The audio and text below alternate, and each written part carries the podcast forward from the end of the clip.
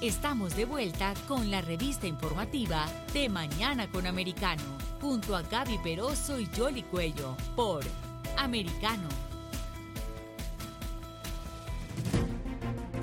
Estamos de regreso con ustedes aquí eh, en De Mañana con Americano. Como les mencionábamos, se registraron elecciones primarias en varios estados, Colorado, Illinois, Nueva York y otros más. Vamos a saludar a nuestro invitado para analizar con él un poco lo que significa esta jornada, sobre todo en Nueva York, donde eh, hubo una primaria para la gobernación y también en algunos de estos distritos a que eh, recibieron el respaldo del expresidente Donald Trump. Se trata de Carlos Mercader, fue director de la Universidad de Puerto Rico, además es un consultor político y un amigo. ¿Cómo estás, Carlos? Buenas, bienvenido aquí de Mañana con Americanos. Te saludamos, Gaby, pero soy Yoli Cuello. Yoli, Yoli Cuello, ¿cómo está Muy usted? bien. Buenos días, saludos a usted y saludos a toda su audiencia.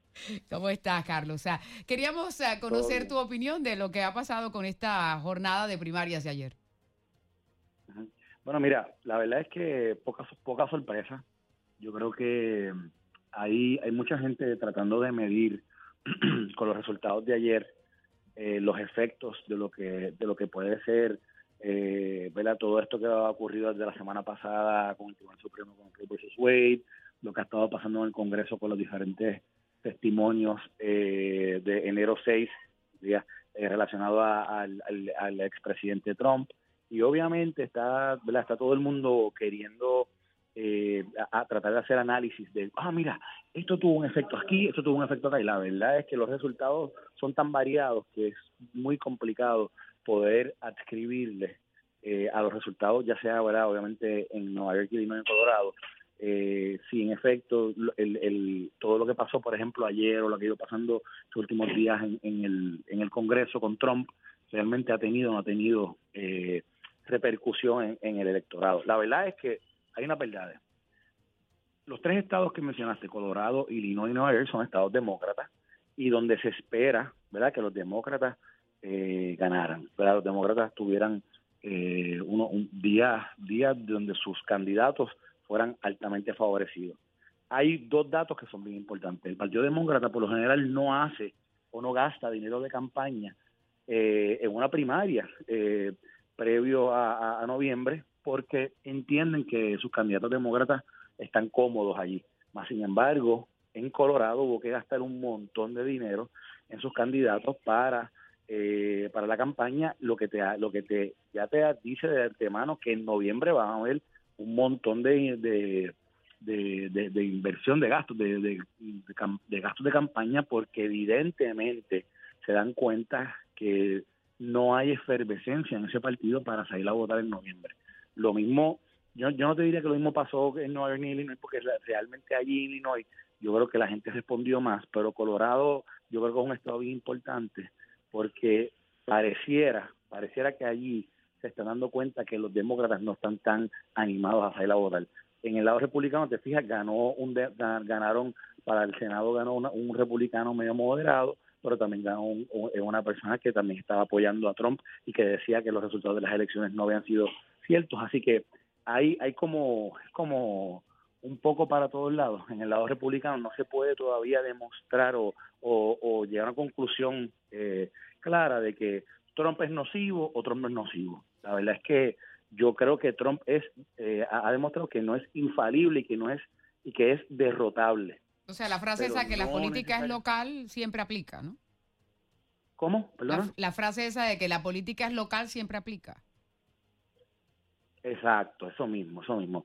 Yo creo que Trump es una persona, ¿sabes? Sigue siendo el expresidente, sigue siendo una persona sumamente controversial y que, y que mueve la, la conversación pública, definitivamente mueve a muchos candidatos y su apoyo, hay muchos que están todavía peleando por su apoyo, eso no hay duda, pero pero es derrotable, ¿ves? Es derrotable y lo, y lo has visto a través de las diferentes primarias, no solamente anoche, pero en otras primarias donde quizás él ha apoyado candidatos que al final no ganan.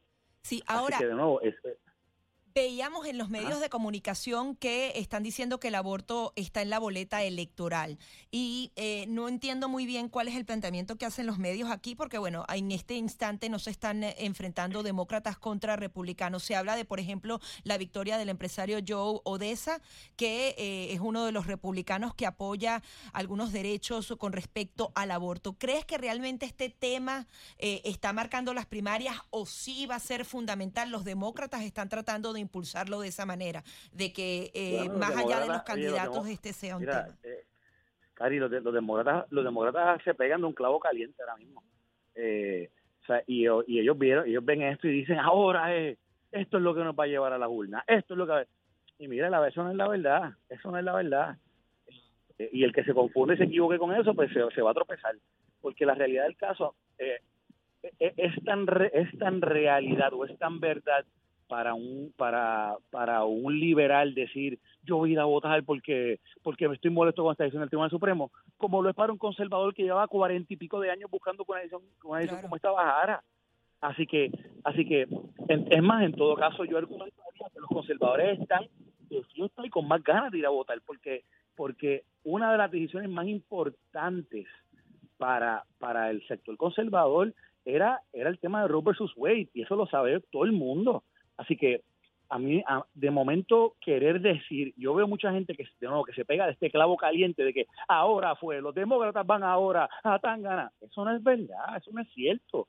Eh, aquí hay un tema que para mí es el prevalente, es el más importante y es el que todo el mundo realmente, eh, yo creo que está definiendo la balanza. Es el tema de la inflación, el tema de la economía. Y, y me parece que ya hay un juicio tomado ya hay un juicio tomado, no importa lo que salga en, la, en, en, el tema del Congreso, ahora con, las vistas de enero 6, no importa, o sea, aquí hay un juicio tomado. La gente dice, Joe Biden no es un buen presidente, no nos está llevando bien y tenemos que mejorar, o sea, tenemos que cambiar este rumbo. Eso es lo que hay. Y ese es el juicio que ha tomado ya la el, el, electorado norteamericano y por ahí es que se va a ir en noviembre, a menos que no pase algo mucho más eh, contundente yo te diría que, que eso es lo que va a definir realmente al final del, al final del camino, en noviembre, las elecciones. El ah. tema de la inflación, el tema de la economía. Ahora, otro de los titulares que había esta semana también es eh, la cantidad de personas que decidieron cambiar su registración de demócratas a republicanos, que está eh, por encima del millón de personas. ¿Eso también se va a ver reflejado en estas elecciones de noviembre? Totalmente, Yoli, totalmente. Tú sabes que aquí hay un tema, aquí hay un tema, que tiene que ver con, con que el Partido Demócrata está roto, está dividido, está peleando entre ellos mismos. No, no se quieren ver unos a otros. ¿Y cuál es la alternativa? El Partido Republicano. Y eso es lo que hay. O sea, aquí, aquí, todo esto que se está viendo de esta registración, hay una efervescencia de gente, o con, la, o con el que lo que quieren hacer es realmente poder buscar un cambio y ese cambio está en el Partido Republicano. ¿Y crees que el Partido Republicano eh, se está centrando también en los hispanos para también recuperar ese voto? ¿Cómo ves tú eh, la identificación de los de, de los latinos? Se nos cayó la sí, es que tendríamos que estaba allí como en, en, en, en otra área y era difícil la comunicación, eh, pero era eh, Carlos Mercader también creo que tenía que, irse rápidamente. No sé si vamos a restablecer la comunicación con él, pero básicamente eh, lo que tiene que ver con estos resultados electorales, como mencionábamos ah, en la introducción, son elecciones primarias. Cada uno de los partidos escoge a sus respectivos candidatos que después, este 8 de noviembre, se tendrán que enfrentar en esta elección ah, general ah, para determinar exactamente cómo va a ser la composición, no solamente en la Cámara de Representantes, sino en el Senado y también en algunas gobernaciones. En el caso eh, de Nueva York, donde ya está eh, echada la suerte, en la que se van a enfrentar la actual gobernadora, que salió elegida por el Partido eh, Demócrata, con uh, Lee Seldin, que era una congresista federal que decidió lanzar su candidatura a la gobernación del estado de Nueva York. Así que varias de las contiendas que vamos a estar monitoreando en la Florida, las elecciones primarias son el 23 de agosto, y hay un popular gobernador que es Ron DeSantis, que seguramente los ojos a nivel nacional también estarán pendientes de lo que suceda en un estado como este. Vamos a hacer una breve pausa y enseguida, enseguida venimos con más información. Enseguida regresamos con más junto a Gaby Peroso y Jolly Cuello por Americano.